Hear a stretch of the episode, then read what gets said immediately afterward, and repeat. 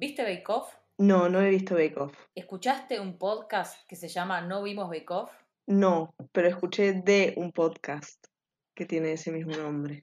Cualquier noticia de mi vida, que es la que sea. La que sea. Bueno, sí, tengo una buena noticia, que es que mm, seleccionaron un corto que dirigí eh, para tres festivales en un mes. ¡Wow! Sí, esos son tres muy buenas noticias en realidad. Eh, así que mm, creo que eso es lo mejor que me ha pasado en todo el año. Esa es la mejor noticia que he recibido. Es una buena noticia. Tres Sí. festivales. ¿Cómo se llama el corto? El corto se llama Tiempo de cosecha eh, y bueno, trata de eso, de un grupo de trabajadores que se harta de su patrón y bueno, deciden algo que no te puedo contar si lo vas a ver. ¿Y dónde lo puedo ver? Eh, está en YouTube em, y bueno, se puede ver ahí, es una historia de venganza y mm, un poquito de terror, un poquito de suspenso y bueno, está bueno, mí, eh, yo estoy contenta con el producto final. Está en Vino para Contar, que es eh, un programa sanjuanino eh, donde bueno, la gente va a tomar vino y a contar algunas cuestiones. Eh, eso es básicamente todo, todo lo que eh, consiste el programa, pero te paso el link. Tiempo de cosecha vino para contar. ¿Y hace cuánto que se filmó Tiempo de Cosecha? Eh, lo filmamos eh, a, a esta misma altura del año, pero el año pasado, y eso es lo que estábamos hablando el otro día con mis compas, que eh, lo único que queríamos en el, en septiembre del año pasado es que terminara y que, y bueno, ya terminar el rodaje porque estábamos todas muy cansadas y ahora de repente, justo un año más tarde, nos, nos eligen para tres festivales, entonces, bueno, estamos muy contentas realmente porque eh, es, fue un trabajo muy, muy duro, entonces tener estas noticias así es realmente algo muy hermoso. Fueron, fueron 11 meses. eh, todo esto era dentro de, de la ENERC, de la Escuela de Cine que tiene acá la sede en San Juan también. Entonces eh, era, digamos, el, el tiempo que teníamos, el tiempo estipulado. Y apenas eh, se hizo el guion, que lo escribió una compañera mía, y nomás ella estaba segurísima de que, de que lo tenía que dirigir una mujer.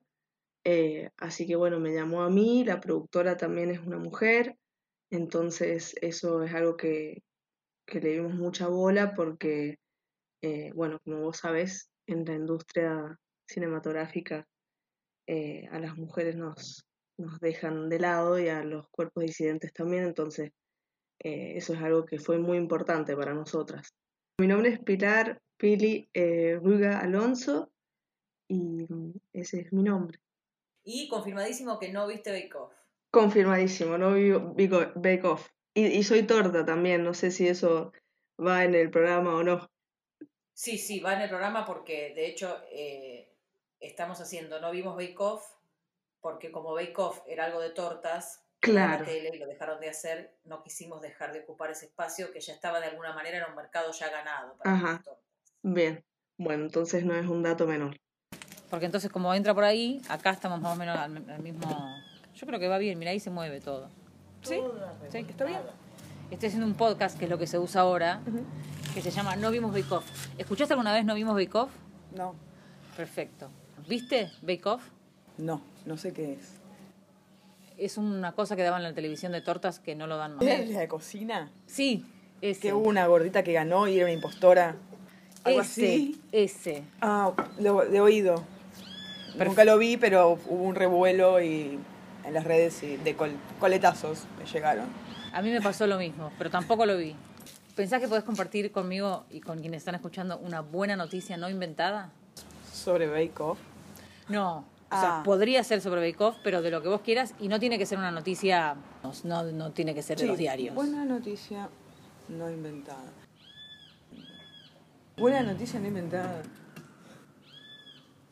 ¿Noticia que leí en los medios o a qué te referís? Ponele, Si yo tuviera que pensar una buena noticia no inventada eh, de hoy, te diría que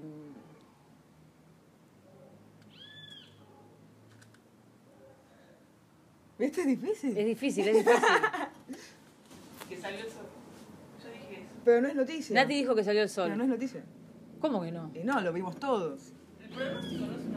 No pero es una buena noticia.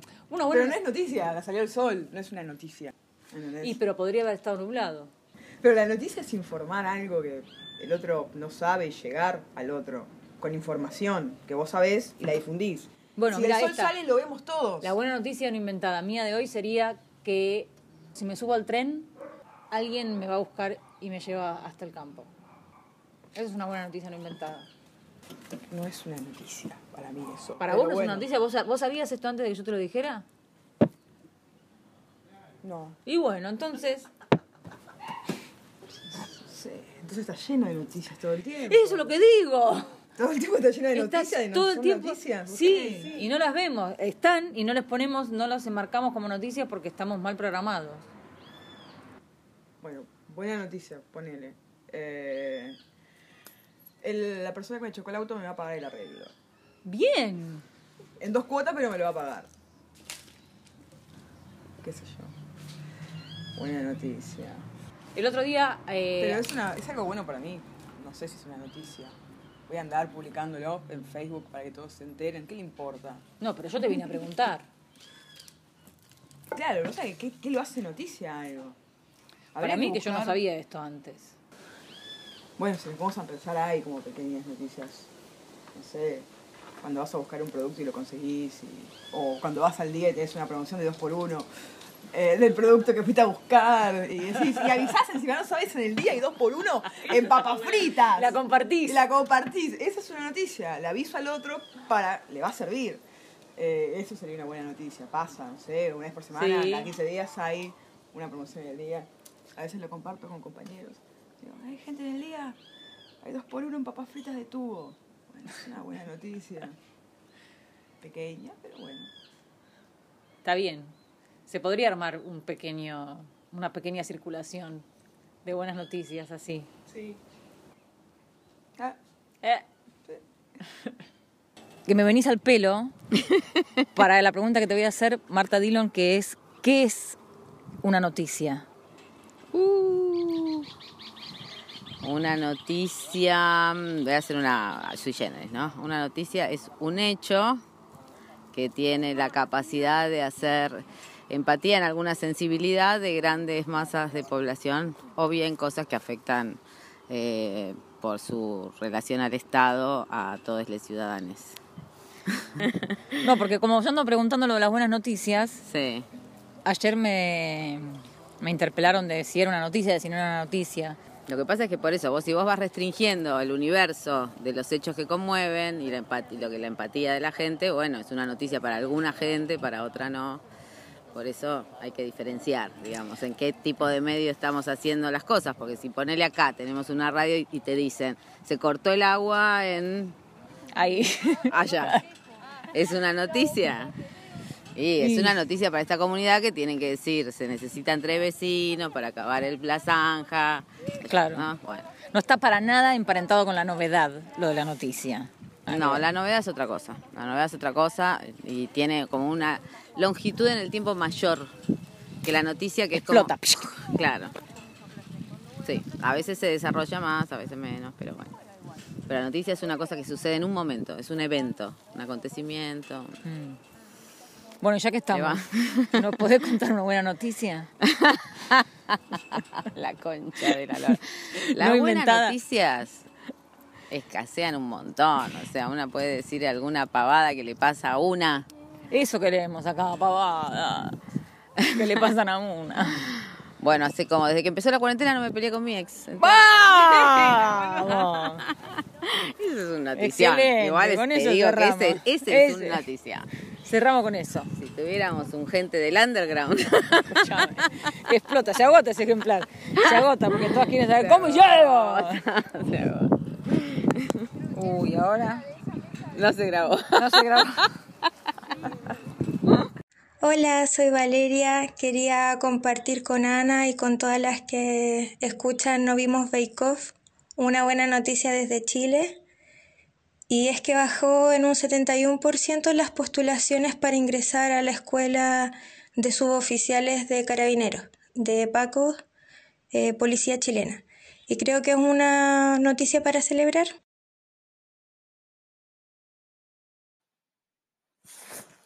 Es una noticia para celebrar esa drástica baja en matrículas. A mí me llegó el último libro de Reunión, que es una colaboración con Yo no fui. Recibirlo para mí entra en el rango de buena noticia y como quedan unos minutos voy a leer algo de ese libro que se llama Tierra para Vivir, Feminismos para Habitar. Desde el 20 de julio, más de 10.000 personas ocupan una tierra de 100 hectáreas en la localidad de Guernica que hace aproximadamente 50 años está deshabitada. El 60% de esta tierra es propiedad de un grupo empresarial, que proyecta la construcción de un country. La ocupación está dividida en cuatro barrios. Tiene calles, lotes, casillas de nylon, chapa y madera tendido eléctrico provisorio, sistema de delegadas, merenderos, cronograma de ollas populares y asamblea feminista. El miércoles 23 de septiembre, el miércoles que viene, por orden judicial está programado el desalojo en manos de las fuerzas de seguridad del Estado. El sábado 19 nos encontramos con un grupo de mujeres y disidencias en la toma. Sus voces componen la primera entrega de este libro. Esto no es de nadie, es de todos. Está el dueño que reclama desalojo y también hay gente de adentro que se creen dueños y piensan que pueden hacer lo que quieren. Se hace difícil dialogar. A muchos nuestra opinión no les interesa. No nos escuchan porque somos mujeres. De un lado y del otro. Los chabones se creen dueños de todo, pero se equivocan, se equivocan. Acá están pasando, acá está pasando otra cosa. La gente que necesita se aguanta cualquier cosa. La necesidad te hace aguantarte cosas que ni te imaginas. Si todas las personas que estamos en situaciones de necesidad nos uniéramos, sería muy diferente. Eso es lo que necesitamos que empiece a pasar y eso es lo que está pasando acá. Mi nombre es Carolina, tengo 35 años, soy madre de dos chicos, trabajo para criarlos y darles lo mejor. Nunca recibí ayuda de sus padres. No puedo pagar un alquiler. Necesito una casa, así que me vine a buscar un terreno. Pasamos mucho frío, hambre. Créeme que acá no tenemos ninguna comodidad, pero estamos luchando por una tierra, para mí y para ellos. A mucha gente le molesta esto que estamos haciendo. Les molestamos las madres solteras. Sí, cobro asignaciones, pero no me alcanza, así que también trabajo, por supuesto. Solo de alquiler pagaba 10 mil pesos. Es mucha plata. Pagaba el alquiler y después no me alcanzaba para la comida, porque no hay, no hay. Las zapatillas rotas, los dientes rotos, porque no hay no hay. Y todos nos juzgan, nos juzgan y no nos dan nada. Nos juzgan y nos odian. Estos chorros, estos delincuentes, estos vagos que quieren todo de arriba. Queremos otra vida, otra vida para nosotras, otra vida para los chicos. A mí me hubiese encantado tener una casa, una escuela, una familia distinta, pero me tocó lo que me tocó y estoy haciendo lo mejor que puedo con eso. Vengo de una familia muy humilde, tengo muchos hermanitos. A los 13 Salí de mi casa a trabajar y la vida me llevó a muchas cosas y a muchas personas que no me supieron valorar y me dejaron sola. Esto que estamos haciendo no es un robo. En algún lugar tenemos que vivir. No se puede no vivir en ningún lado. ¿Y a dónde vamos a vivir si no podemos pagar un alquiler? Ay, perdón. Nunca lloré hasta ahora. Se ve que necesito llorar. Necesito llorar, necesito vivir, necesito comer y trabajar. La pandemia me dejó sin trabajo y sin trabajo no puedo pagar nada. Ahora hace 15 días conseguí otro trabajo. Tener una tierra no es para dejar de trabajar, todo lo contrario, quiero trabajar más que nunca para hacer mi casita. Es muy fácil juzgar para la gente que tiene todo. Es muy fácil juzgar cuando uno tiene comida, es muy fácil juzgar cuando no, tenés que lucharla. Viajar cuatro horas por día por una plata que no alcanza. Es muy fácil juzgar cuando no tenés que dar la vida por un paquete de fideos, por una frazada, por un pedazo de tierra sin cloaca. A nosotros nos queda claro que nadie nos va a ofrecer una tierra, que nadie nos va a ofrecer una casa, que si no lo hacemos nosotras, entre nosotras, no vamos a tener nunca nada. Yo viví en plazas, en parques, en puentes, un frío. Viví con tíos que me maltrataron, con amigas que me bancaron. ¿Sabes lo que es dormir con tus hijos en una plaza y que en un momento te digan, mamá, hace mucho frío, hace mucho frío? Y lo mejor que les podés ofrecer es ir a dormir al baño de un hospital. Yo a eso no vuelvo. Yo no puedo volver a eso. No voy a volver a eso. Cuando agarramos este terreno hace dos meses, mi vida empezó a cambiar. Fue una ilusión, la felicidad, la felicidad de tener una tierra a mi nombre, la ilusión de pagar un impuesto a mi nombre, una cuota. Aparte acá conocimos gente maravillosa. Nos protegemos, no estamos solas. No tenemos apoyo de la familia, pero nos tenemos a nosotras. Cami, no tengo azúcar. Tomá, amiga, lleva. Acá es otra vida. Más allá de que vinimos por una tierra, acá apareció otra humanidad, una hermandad inesperada. Nosotras somos muy amigas y al toque piensan que somos pareja. Es que tenemos tanta confianza, pero somos amigas. Y de última, nuestra sexualidad es cosa nuestra. Somos cariñosas, entonces empieza que garchamos y entonces o se sienten amenazados o se excitan o piensan que queremos matar a todos los varones o piensan que no paramos de garchar. Hartas nos tienen, hartas. Organizar el barrio es todo un desafío, hay mucha diversidad de pensamiento. La realidad la sentimos todos, pero no todos pueden discernir, elaborar, separar la opresión de los dueños. Llegamos acá hace un mes y medio y esta manzana era la nada. No nos conocíamos, no nos ayudábamos, todo eran enfrentamientos, tensiones, y cuando llegamos nosotras peor, porque nosotras somos lo que somos y el machismo es terrible, los varones, ¿qué decirte? Las mujeres somos las que organizamos, decimos lo que pensamos, activamos y aguantamos los conflictos que eso trae. Estamos comprometidas, somos responsables y eso implica un montón de trabajo, un montón de aguante y también desgaste, pero no podemos ser de otra manera. Las críticas de los varones las vamos a tener siempre, están creados así, pero esta acción trasciende eso, es algo colectivo y las personas que estamos acá adentro tenemos que unirnos y entender que hoy el enemigo es otro, el municipio, los, especuladores, y esto no es nuevo, esto es así históricamente. Tienen una deuda histórica con nosotras, que vivimos décadas asesinadas con violentos en la calle, y encima las personas tienden a replicar las violencias que atraviesan. Te oprimieron, entonces oprimís. ¿Y cómo se hace? ¿Cómo cambiamos eso? ¿Cómo desarmamos eso juntas? Cada persona acá está en otra etapa de su vida, pero lo que mueve esta acción no es una necesidad personal. Esta es una respuesta colectiva a una necesidad colectiva. Esto es único, es masivo. Tierra. Necesitamos tierra. Queremos hacer un espacio comunitario para mujeres. Yo tengo un hijo y hace un mes que no lo veo porque hay tanto trabajo acá, es tanto lo que tenemos que hacer que no puedo salir a verlo. Pero yo sé que estar haciendo esto, que estar acá, es también una forma de criar, de criarlo a él. Él va a crecer con esta tierra y con esta experiencia de resistencia. ¿Y sabes qué? No nos van a desalojar. Somos muchos y nadie quiere volver a la calle. Esta tierra es nuestra. Sí, vamos a resistir. Dale, dale, dale. Esto no va a ser un lugar de paso. Vamos a construir autonomía, vamos a hacer permacultura, casas de adobe, huertas comunitarias, talleres autogestivos, aprender oficios, hacer bibliotecas, escuelas. Apenas termine esta secuencia del desalojo, empezamos con toda. Vamos a hacer un proyecto como nosotras queremos. Después de tantas amenazas y tantas violencias afuera, y acá adentro también, es hostil, hostil. La gente está desesperada. La violencia es demasiada. Todo se resuelve a las piñas y a los tumbos, acá y en todos lados. Nosotros también vivimos situaciones que nos sobrepasan, pero cada vez más estamos aprendiendo a ayudarnos entre nosotras. Y así fue que nos juntamos a escribir una carta dirigida al Ministerio de la Mujer de la provincia y de Nación, porque en dos meses no vino nadie, ni de niñez ni de mujeres.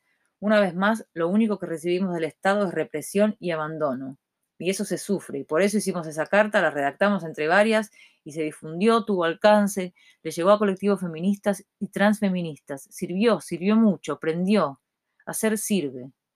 Veníamos de dos días de situaciones violentas. Violentaron a una amiga trans y entonces nos organizamos para tirar por el mismo lado y sacamos a estos hombres y con esa fuerza seguimos diciendo basta. Nos acercamos a Esther que enviudó hace poco su familia está en Formosa recién está tramitando la pensión, está a cargo de cuatro menores y tuvo un pico de estrés y la asistimos, la acompañamos, no solo con enfermería, sino también escuchándola. Escuchar. Acompañar es escuchar. No necesitamos asistencialismo, necesitamos escucha. Parece que el Estado recién hace dos días se enteró que tenemos que comer y tomar acá adentro y fue a partir de esa ausencia del Estado que hace meses nos venimos organizando de manera autónoma. Y es lo mejor que vi en mi vida. Cómo se ayuda, cómo se resiste, sin ducha, sin nada rico, es increíble.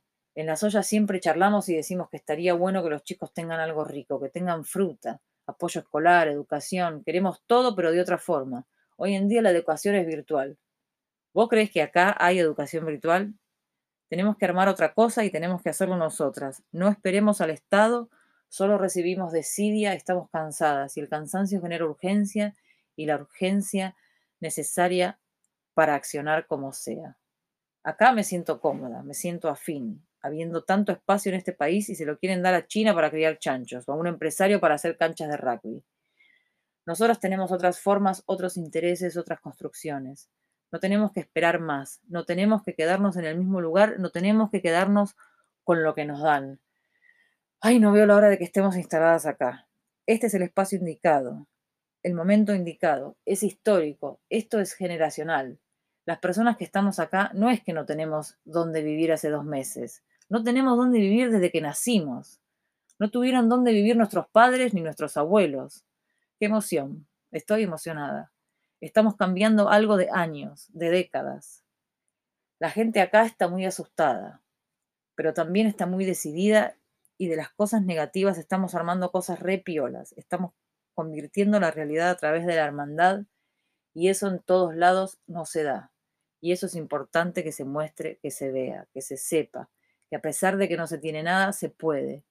Necesitamos llegar a las personas para tener su apoyo y también para que hagan lo suyo. Aunque no se tenga nada, se puede.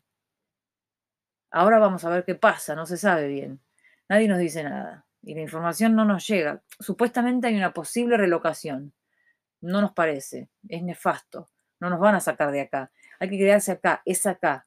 Los comunicados de la Intendencia dicen que si se llega a relocar, relocar, relocalizar.